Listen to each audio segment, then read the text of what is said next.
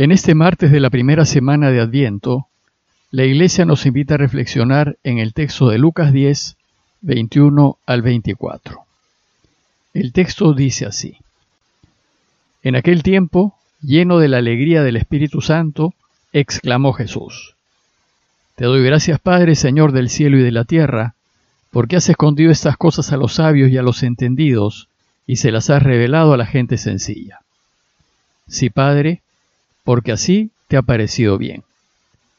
Todo me lo ha entregado mi Padre, y nadie conoce quién es el Hijo sino el Padre, ni quién es el Padre sino el Hijo, y aquel a quien el Hijo se lo quiera revelar. Y volviéndose a sus discípulos les dijo aparte, Dichosos los ojos que ven lo que ustedes ven, porque les digo que muchos profetas y reyes desearon ver lo que ustedes ven y no lo vieron, y oír lo que oyen y no lo oyeron. El contexto del pasaje que les acabo de leer es el regreso de los 72 discípulos que fueron enviados a los diversos lugares a donde Jesús pensaba ir. La tarea de estos 72 discípulos fue preparar el camino para la venida de Jesús, anunciando la llegada del reinado de Dios. Y esto es precisamente lo que le toca hacer a la iglesia mientras espera su vuelta. En ese tiempo de espera, mientras vuelve, la tarea de la iglesia, es decir, de nosotros, es anunciar y dar testimonio con nuestras vidas de que Dios ya está reinando. Bueno, pues los discípulos han vuelto de su misión y con gran alegría le cuentan a Jesús lo que ha pasado. Y le dicen que lo que más les sorprendió fue que los demonios se le sometían. Es decir, el mal no puede ante el avance del reinado de Dios. Y nunca puede cuando caminamos firmes el camino de Jesús. Entonces Jesús les confirma el poder que tienen de derrotar al mal. Pero les advierte que no se alegren tanto de derrotar al mal cuanto de que sus nombres están escritos en el cielo. Les dice que se alegren, que están bien encaminados y que si siguen así, volverán a Dios, y que tendrán el poder de derrotar al mal mientras estén del lado de Dios y bajo su luz. Lo cierto es que en el encuentro con Jesús había una alegría general, una algarabía total. Todos estaban contentos de verse de nuevo y de volver a ver a Jesús. Todo el ambiente era dicha y consolación. Así también será la alegría que todos sentiremos cuando venga el Señor. Se nos llenará el corazón de gozo de ver a Jesús y de volver a ver a todos los que hemos querido en esta vida. Y entonces, en ese momento, mientras todos celebraban el reencuentro, el texto nos dice que Jesús se llenó de la alegría del Espíritu Santo. El corazón de Jesús estaba lleno de Dios Espíritu Santo. Y un fruto del Espíritu Santo que todos podemos percibir y sentir es la alegría. Dios siempre nos consuela porque Él es verdadera, profunda y total felicidad. Jesús, pues lleno de Dios y profundamente contento por la alegría de los suyos, dice el texto que exclamó, Te doy gracias, Padre, Señor del cielo y de la tierra, porque has escondido estas cosas a los sabios y a los entendidos, y se las has revelado a la gente sencilla. Jesús hace una oración de acción de gracias a su Padre, una oración pública, en voz alta, que todos pudieron escuchar. Y su oración nos recuerda el inicio del Padre nuestro, Padre nuestro que estás en los cielos, y Padre, Señor del cielo y de la tierra. Lo primero que hace Jesús es agradecerle al Padre. Te doy gracias, Padre, y honrarlo. Y eso es lo que debe hacer la iglesia, lo que debemos hacer todos mientras esperamos que vuelva. Agradecerle siempre y agradecerle por todo. Y en esta ocasión, ¿de qué le agradece Jesús? de haber escondido los misterios del reinado de Dios a los sabios y a los entendidos, y de habérselos revelado a la gente sencilla. Muchos piensan que los secretos del reinado de Dios se descubren con los estudios y en el conocer y saber, y creen que mientras más uno sabe, más cerca está del reinado de Dios. Pues esto es lo que pensaban los maestros de la ley.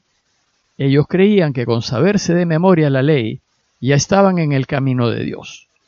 pues pensaban que el reinado de Dios es una experiencia intelectual. Y no es así. La experiencia del reinado de Dios radica en el corazón. Es una experiencia afectiva que consiste en enamorarse de Dios y en actuar en consecuencia, es decir, en complacer al amado y hacer siempre su voluntad. Por eso, la gente sencilla puede descubrir los misterios del reinado de Dios, pues estos se revelan a la gente que quiere y que se deja querer. Y continúa Jesús en su oración pública diciendo, Sí, Padre, porque así te ha parecido bien. Le ha parecido bien porque todos pueden descubrir el reino. Este no está limitado a los que tienen y pueden. Más bien si estos no se hacen sencillos, nunca descubrirán los misterios del reino. Si no se hacen humildes, si no se hacen como niños, se los perderán. Sin embargo, la oración de Jesús no excluye a los que tienen. Hay ricos e intelectuales que son sencillos, que no presumen ni se alzan por encima de los demás, que son generosos y que comparten. Bueno, pues estos ciertamente descubrirán los misterios del reino. Así como también hay algunos materialmente pobres, pero que actúan como ricos. Desgraciadamente estos se perderán los misterios del reinado de Dios. Terminada su oración pública al Padre, dice a todos sus oyentes, Todo me lo ha entregado mi Padre, y nadie conoce quién es el Hijo sino el Padre, ni quién es el Padre sino el Hijo, y aquel a quien el Hijo se lo quiera revelar. Jesús afirma que su Padre le ha entregado todo, y por supuesto, le ha entregado los misterios de su reinado. Y luego dice que de lo que se trata es de conocer a Dios, así como el Padre conoce al Hijo y el Hijo conoce al Padre. Y que si los sabios y entendidos se dedicasen a buscar y a conocer a Dios, nada les quedará escondido, todo les quedará a la luz.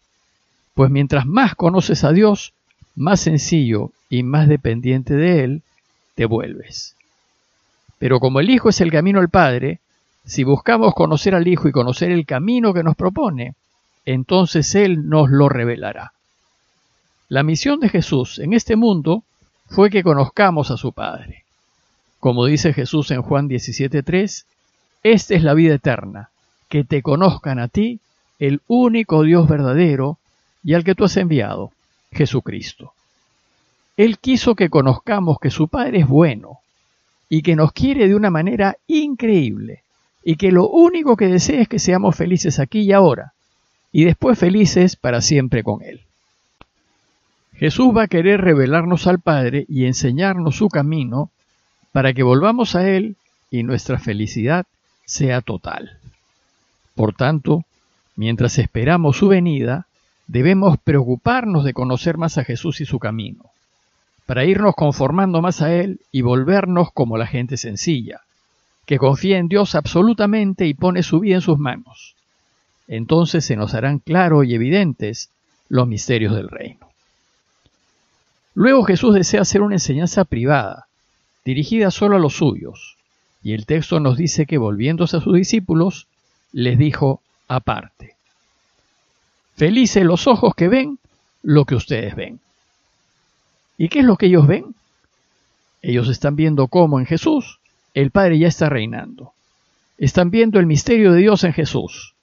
Están viendo la transformación en la gente, el cambio en los pueblos que visita, el cambio en aquellos que cura, que perdona, que anima y que ayuda.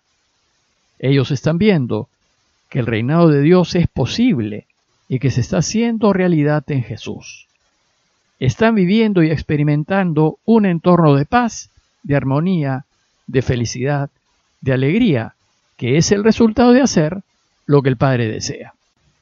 Y esto porque Jesús estuvo enamoradísimo de su Padre y está viviendo como su Padre desea que vivamos, haciendo siempre su voluntad, pues esto le permite a Él reinar.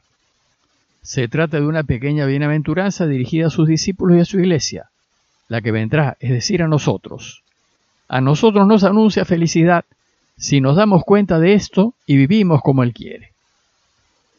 Jesús concluye su enseñanza diciéndoles, porque les digo que muchos profetas y reyes desearon ver lo que ven ustedes y no lo vieron, y oír lo que oyen ustedes y no lo oyeron.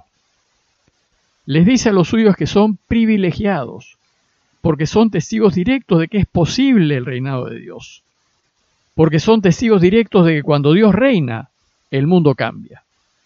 Muchos grandes hombres del pasado han deseado ser testigos de esto, pero no pudieron porque no conocieron el camino. Los suyos son felices porque Jesús se los está enseñando. Y todo el secreto del camino de Jesús consiste en poner a Dios al centro de nuestras vidas y elegirlo siempre. Pero para ello tenemos que estar enamorados de Él. Por tanto, los invito a considerar la urgente necesidad de conocerlo, de conocer su corazón y de conocerlo con mi corazón para enamorarme de Él. Y considerar la necesidad de dar testimonio con la manera como vivimos de que Dios ya está reinando entre nosotros. Pidámosle pues a Jesús que Él quiera revelarnos a su Padre, para que lo conozcamos más, para que conozcamos su corazón y para que más nos enamoremos de Él y lo sigamos. Parroquia de Fátima, Miraflores, Lima.